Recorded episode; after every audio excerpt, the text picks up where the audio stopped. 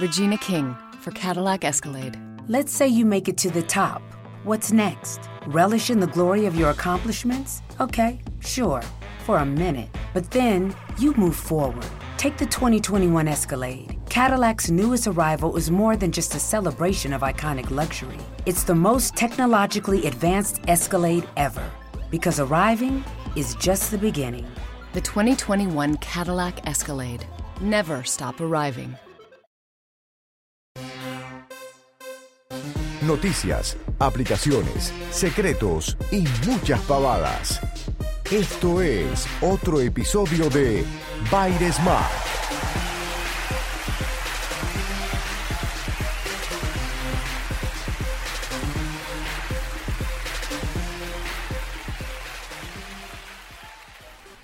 La cosa es que el artista sale a dar su recital y me dice, David, por favor, sacame fotos desde el escenario, pero de atrás mío y que se vea el público delante de mí.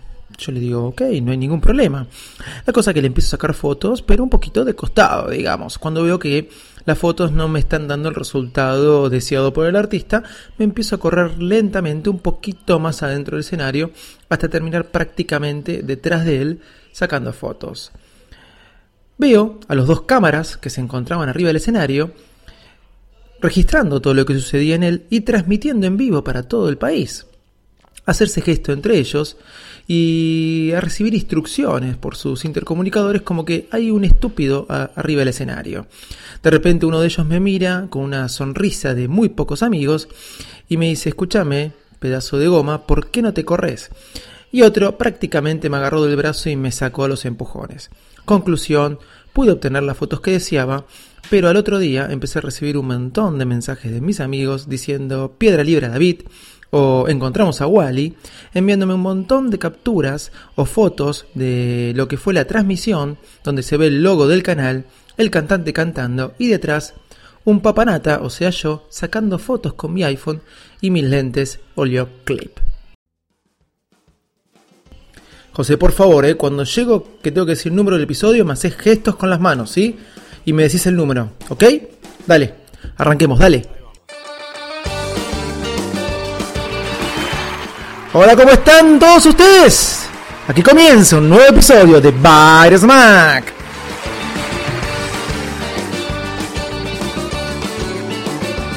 Ustedes ya lo saben, yo soy Davidito Loco. Allá en los controles, mi gran amigo, el operador de este programa, el señor que me acompaña desde hace ya unos cuantos días, el señor José.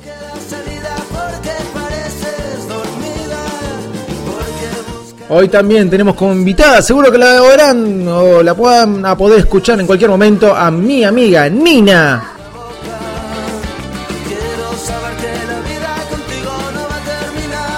Estamos comenzando un nuevo episodio de Bite Smack.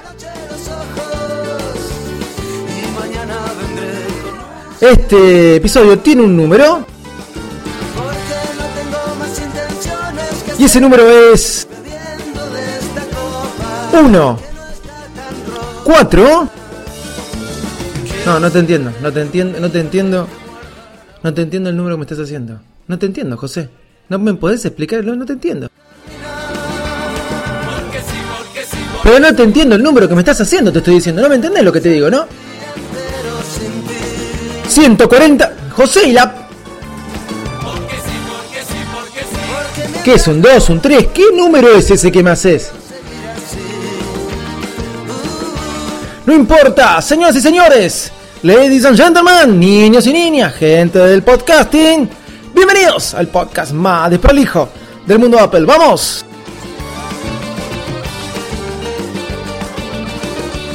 Estamos comenzando el episodio, creo, número 142 o 143. La verdad, José, esforzate un poco más.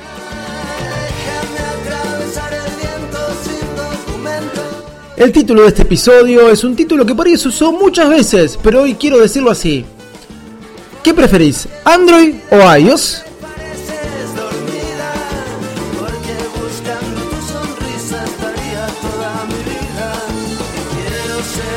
Mientras Nina me pide agua y mira topa.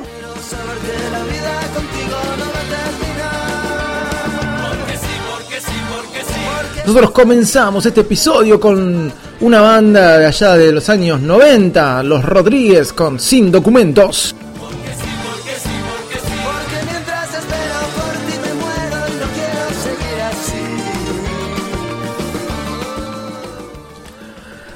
Hace ya mm, prácticamente mm, una 3-4 mm, días, no, hoy es miércoles, digamos que el jueves pasado fue la conferencia de Google, Google I.O.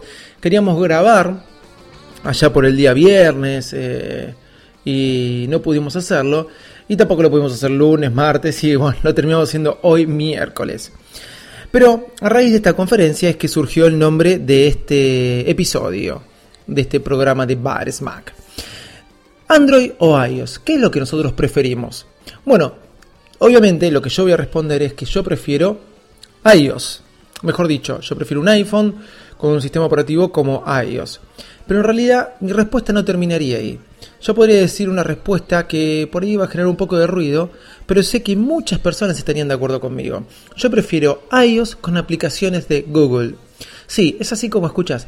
La verdad que hace tiempo y he grabado episodios y de Virus Mac donde he hablado muchas veces de las aplicaciones de Google que me encanta y lo lindas que me parecen y los prácticas y no solo prácticas sino em, mm, inteligentes, bien diseñadas, con lindos colores, etcétera, etcétera, etcétera, que son las aplicaciones de Google para iOS. Hasta inclusive me gustan más las aplicaciones de Google para iOS que las aplicaciones de Google para Android mismo. ¿sí? Bueno, es así como el caso. Nunca, nunca usé mucho lo que era em, Gmail para, para, para iOS, pero por, otros, por otras situaciones este, personales que tienen que ver con, con mi cuenta. ¿sí? Pero con una de mis cuentas laborales.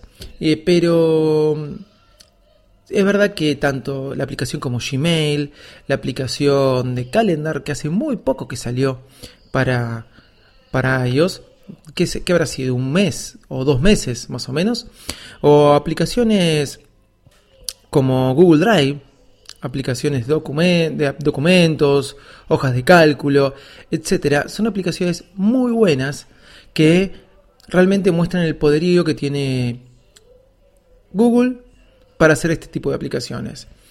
Y por qué no sin ir más lejos la, aplicación, de Google Search, que no sé realmente si se llama Google Now o no, o eh, se llama Google Now y no Google Search, pero yo sé que desde esa aplicación simplemente que se llama Google, yo puedo acceder a Google Now y puedo llegar a tener prácticamente un sistema operativo en esa misma aplicación. ¿Sí? Porque yo lo he contado varias veces en otros episodios y lo he encontrado creo que en el blog de Mac Uno puede navegar en esa aplicación de Google para ir a hacer búsquedas, para ir a Google Now, para saltar ventanas. La verdad que está bastante bueno. Pero ¿qué pasa ahora con esta conferencia que dio Google? Eh, mostró varias novedades, de las cuales hablaron ya en todos los blogs. Y yo me voy a remitir a una, que si hablaron en todos los blogs de las novedades de Google, de esta este, novedad a la que yo me voy a remitir, eh, hablaron por demasía. Y para no ser menos, yo también voy a hablar, pero quiero dar mi opinión, por ahí ya es un poco tarde pero quiero comentarlo. Voy a hablar de lo que es Google Fotos o fotos. Pueden acceder a la aplicación de iOS en fotos.google.com porque no la encontraba fácil en la tienda de Apple. Pero bueno, me imagino que fue un problema mío, no de cualquier usuario simple, este, como yo, que la puede encontrar fácil. Porque era yo medio tonto que no la podía encontrar fácil. Pero bueno, la aplicación de fotos de Google. ¿Qué pasa con esta aplicación? viene como a destronar, en el momento que lo dicen, capacidad ilimitada para todas tus fotos. Ok, capacidad ilimitada para todas tus fotos. Al toque, cuando, al toque quiere decir enseguida, cuando uno pudo descargarse su, la aplicación, podía ver que antes de comenzar eh, la, la sesión o antes de comenzar lo que era la subida de fotos de manera automática a Google Fotos, ¿sí? nos daba dos opciones, subir la foto original con un espacio reducido o la foto en buena calidad de manera ilimitada. Entonces, esa es la primer contra que por ahí el mensaje no llegaba bien. Todo el mundo salió corriendo a decir capacidad ilimitada. Sí, ok, capacidad ilimitada, pero subiendo una buena calidad de fotos, pero no la calidad original de la foto. Ok, más allá de eso, me parece una excelente opción para poder hacer un backup, un segundo backup de nuestras fotos. Un segundo backup de nuestras fotos. Ok, ¿por qué digo segundo backup? Porque creo que hay otros backups que son muy útiles para poder guardar la foto original. No en buena calidad, la foto original. Pero vamos a seguir hablando de Google Fotos y no quiero extenderme porque esto es algo que ya se habló mucho y quiero hablarles de otras cositas. Ok, vamos a ir a la aplicación en sí. Muy bueno de que puedo subir de manera ilimitada, ilimitada es ilimitada, buena calidad de mis fotos. Una buena calidad de mis fotos de manera ilimitada y poder tenerlas todas ahí guardadas en una aplicación. Nina está tosiendo, viene bastante mal estos días, perdonen el ruido. Perdón, continuamos. Este, salí un momento, porque ustedes no se dan cuenta, porque hice una pausa, a servirle un poquito más de agua Nina, que estaba tosiendo mucho. Conclusión, la aplicación de fotos de Google respeta a las otras aplicaciones de iOS, de Google para iOS. Sí, bueno, estaba mirando a Nina a ver qué pasaba. Em, respeta a las otras aplicaciones de Google para iOS. es una muy buena aplicación, con una interfaz súper ágil, con una interfaz fácil de entender y que nos puede desplazar hacia lo largo de todas nuestras fotos para poder verlas. No importa ya si es la buena calidad o la mejor calidad de la foto, es una buena calidad. ¿sí? No importa si es el original, yo puedo tener en la palma de mi mano todas las fotos, todas, todas, todas mis fotos. La conclusión es que la aplicación de fotos de Google es una excelente aplicación para tener a mano y poder ver nuestras fotos. Sube de manera automática todas nuestras fotos eh, rápidamente y es un excelente segundo backup. Digo de nuevo, segundo backup porque existen otras opciones que me parecen mejores. Por ejemplo, Flickr. Flickr antes no era mi primera opción como backup. Hoy tampoco quizás lo sea, pero es mi primera opción B. ¿No? Mi primera opción B como backup. Mejoró su aplicación, ya lo dije en otro episodio, y sube las fotos de manera automática, sin que tenga que hacer nada, las sube de manera original.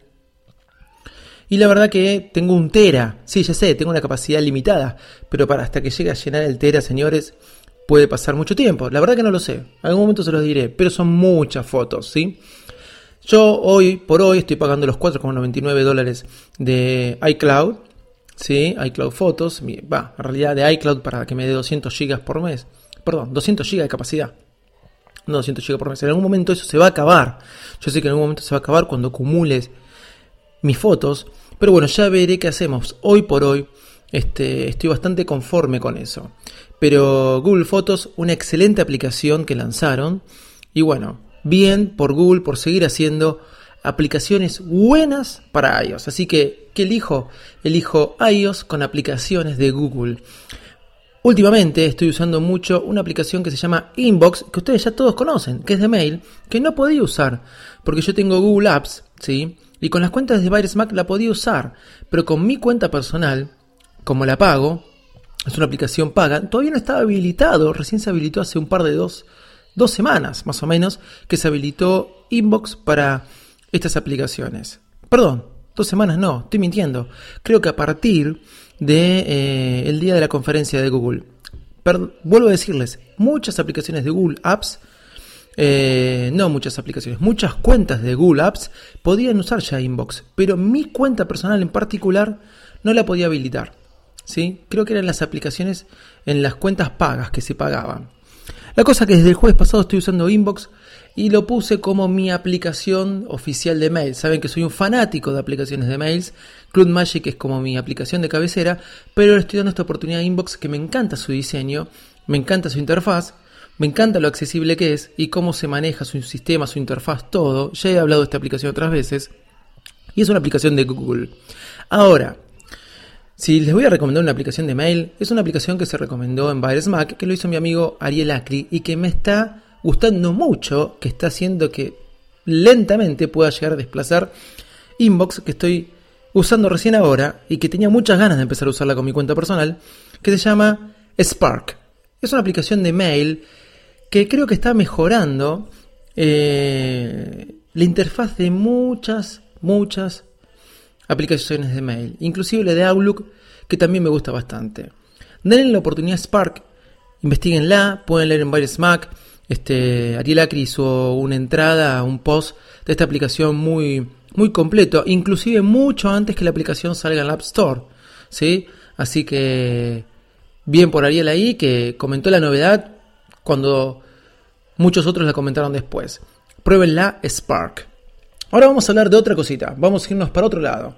Algunos comentarios que recibí de, de algunos usuarios, eh, en realidad de un usuario en particular, que se llama Sergio, no voy a decir su apellido porque la verdad no sé si podía decirlo. Eh, esta persona fue a, Estados Unidos y se compró un iPhone 6 Plus. ¿Sí? Creo que era un iPhone 6 Plus, ahora no me acuerdo si era un iPhone 6 o un iPhone 6 Plus.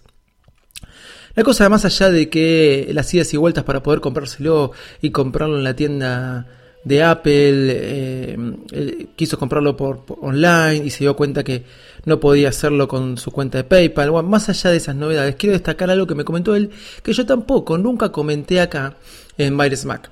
Quiso configurar, una vez que ya tenía su teléfono, eh, Apple Pay con eh, su cuenta americana. Y se dio cuenta que no podía. Bueno, me acuerdo cuando estuve en Estados Unidos en febrero, también quise configurar Apple Pay con mi cuenta americana y me pasó lo mismo. Y creo que nunca llegué a comentarlo. No podía. No podía hacerlo.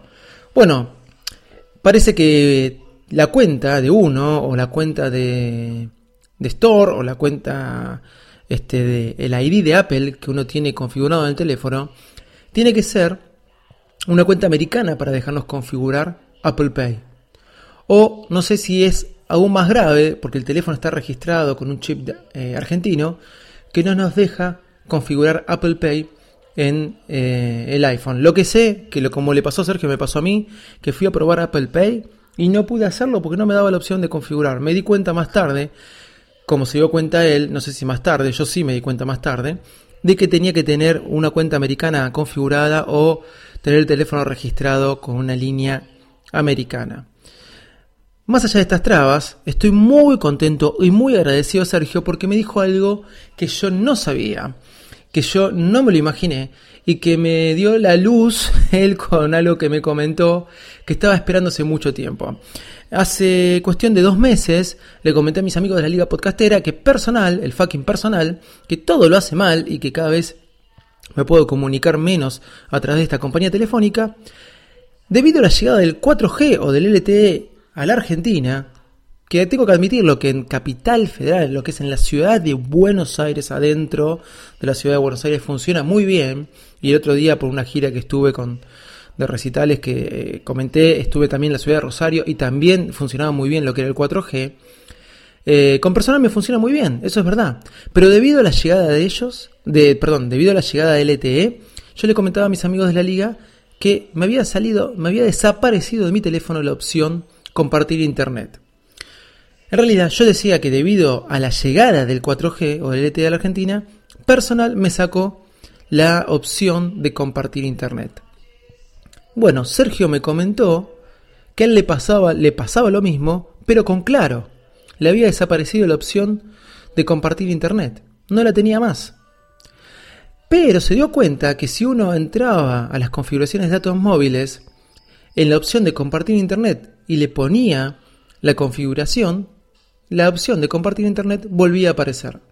La verdad que nunca se me ocurrió, y él tenía claro, no personal, nunca se me ocurrió hacerlo. Pero a raíz de su comentario, entré a mi teléfono, entré a datos móviles, fui a la, configuración de compartir internet, puse datos punto personal, datos como usuario y datos como contraseña. Eh, creo que es datos.personal.com, datos como usuario, datos como contraseña, lo pueden encontrar en cualquier página de, internet, si ponen personal, configuración, datos, como sea, Google este, se los va a dar, como les puede dar hasta la configuración de una caja fuerte, ok, bueno, salí, eh, creo que ni siquiera tuve que resetear el teléfono y de repente me aparece de nuevo la opción de compartir internet. Así que en esta te digo por ahí, perdón, personal, estaba confundido yo. Y le agradezco a Sergio por haberme comentado esta opción o esto que se le ocurrió, que la verdad no me había dado cuenta. Cuando estuve todo este fin de semana de gira, estuve usando muchísimo, muchísimo lo que era el LTE, el Me andaba súper rápido e inclusive mejor que el wifi del hotel, porque un hotel de la ciudad de Buenos Aires, un importante hotel de la ciudad de Buenos Aires, se les ocurrió cobrarme por el wifi, así que no lo acepté. Todavía no puedo creer cómo haya hoteles que cobren por el wifi. Sí, ya sé, ustedes me van a decir, bueno, eso puede pasar. No, para mí no tendría que pasar dentro de los hoteles más importantes que te cobran. He ido a hoteles muy importantes donde no me cobran y otros donde me cobran y no lo puedo creer. Y me basaba mucho usando LTE, que me volaba en el iPhone, pero no me lo podía compartir a la iPad o a la Mac. Eh, me hubiera venido genial la opción de compartir internet. Pero bueno, por suerte, la opción de compartir internet no desapareció. Tiene que configurar la parte de compartir internet que está dentro de datos móviles. ¿sí? Tienen que configurarla con los datos de su compañía y les va, si no la tienen, les va a volver a aparecer la opción de compartir internet y van a poder compartir LTE, 4G, etcétera. Personal igual ya me metió, me mandó un mensajito diciendo que a partir del primero de junio van a cobrar y seguro que van a aumentar el doble. Bueno, ya me avisaron que van a aumentar la tarifa y aparte van a cobrar el LTE. Bueno, ya veremos qué hacemos. Por último, para terminar, señores, falta poquito para la WWDC de ahora de junio, donde seguro veremos iOS 9, seguro nos estaremos bajando para probarlo, seguro estaremos este, este, jugando un poquito con eso, pero Prepárense porque seguro el lunes ya vamos a tratar de estar grabando un episodio, haciendo todos los comentarios de lo que se vio, de lo que se vino, de las excepciones o no que tuvimos en base a las expectativas que tenemos para dicha keynote. Qué sé yo, se dicen tantas cosas que va a venir Apple TV, etcétera, etcétera. Sí no se nombró nada de un iPhone, obviamente sabemos que no, o de unas nuevas MacBook Pro. Bueno, conclusión, la verdad que es la keynote que menos estoy esperando desde hace mucho tiempo. No estoy como así muy ansioso. Y generalmente la de la WWDC era una keynote que esperaba bastante. Por ahí estoy este, yo un poco este, extraviado o no sé, me parece, me da la sensación que no está generando mucha sensación. Pero lo voy a dejar con un par de aplicaciones que me gustaron mucho. Saben que me encanta correr, ¿sí? Me encanta correr, salgo a correr todos los días, por lo menos eso trato. Hay una aplicación de Adidas, Adidas Go, ¿sí? ¿Les gustó como lo dije? Bueno, sí, sonaba bastante estúpido, sí, Adidas Go, que nos permite, busquen la así, Adidas Go, es gratis, nos permite, em, cuando salimos a correr, ¿sí? Se vincula con Spotify, así como escucharon, se vincula con Spotify y nos va armando eh, una lista de música o nos va tirando las canciones, ¿sí? De acuerdo al ritmo al que vamos corriendo. Puede ser en base a nuestra biblioteca musical en Spotify o a una biblioteca este, musical que nos vayan armando ellos, la misma aplicación, digo ellos como si estuviera hablando de la gente de Adidas, que nos vaya armando la misma aplicación, pero música que se encuentra en Spotify. De esta manera vamos a poder descubrir mucha música y nos va a ir a acompañar de acuerdo al ritmo que nosotros vayamos teniendo eh, en el entrenamiento, ya sea trotando, corriendo rápido, etcétera, etcétera. Así que bájenla Adidas Go. ¿Ok? Bueno, para terminar, algunos juegos que les quiero recomendar es Relic Run. Relic Run es el Temple Run, ¿sí? El famoso Temple Run que he hablado muchas veces, pero este es de Lara Croft, de Tomb Raider. La verdad que está muy bueno, bastante atractivo. Eh, bastante divertido, atractivo es Lara Croft, sí, ya lo sé, eh, más que nada atractivo, atractiva. Eh, se los recomiendo más que nada para jugar con el iPhone, sí. Y después hay un jueguito Miren como se los digo, así jueguito muy ochentoso, muy, muy ochentoso. Hay un video que dura media hora, que es la presentación del juego, pero tiene dos botones. Es de un karateca que lo único que hace es patada, piña, patada, piña. Pero es muy entretenido, lo tengo en el iPad, aunque es un, juego que muy bien puede andar en el iPhone 6 Plus, que se llama Kun Fury. Kun, ¿cómo suena? Fury. Como Kung Fu, ¿vieron? Pero Kun Fury. Sin esto, este, no, perdón, con esto los dejo y vamos terminando este episodio de Virus Mac.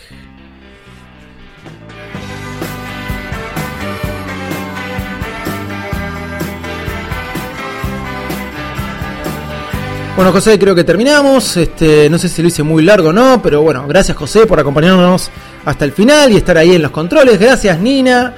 Tuvo mucha tos hoy Nina, así que ahora la voy a ver, le voy a hacer un par de mimos, besos y cariño de padre. Ustedes ya saben, esto es Byresmack, nos pueden encontrar en byresmack.com, ahí van a leer todas las novedades, todas las aplicaciones que comentamos en el podcast. Bueno, ahí las van a poder encontrar y bueno, muchas noticias más. Dentro de muy poco, dentro de muy poco ya va a entrar, ya va a estar en la tienda de Apple la aplicación de la liga, sí, la aplicación de la liga podcastera se está haciendo rogar. Lo que pasa es que Apple se está poniendo difícil, se está poniendo más difícil, como decía mi amigo el señor Sebastián Galeazzi, más difícil que la FIP. Pero si tenés un Android, un teléfono Android, esa cosa fea, bueno, mentira, este, si tenés un Android, ya te podés descargar la aplicación de la liga, porque sí, Google nos aceptó la aplicación mucho antes, mucho antes que Apple, así que puedes encontrar la aplicación de la liga que contiene todos los podcasts, todos los podcasts de la liga podcastera. Ultra Fanboy, Piel de Fanboy, La Manzana Rodeada, Al fin Solo, Piensan Diferente, y quiero que no me olvide ninguno, no, no me olvide ninguno. Y obviamente Bar Smack. Seguinos en Twitter, arroba Smack. Y si no, mi Twitter personal, arroba Davidito Loco. Ya saben, un mail david arroba baresmack.com, info arroba baresmack.com.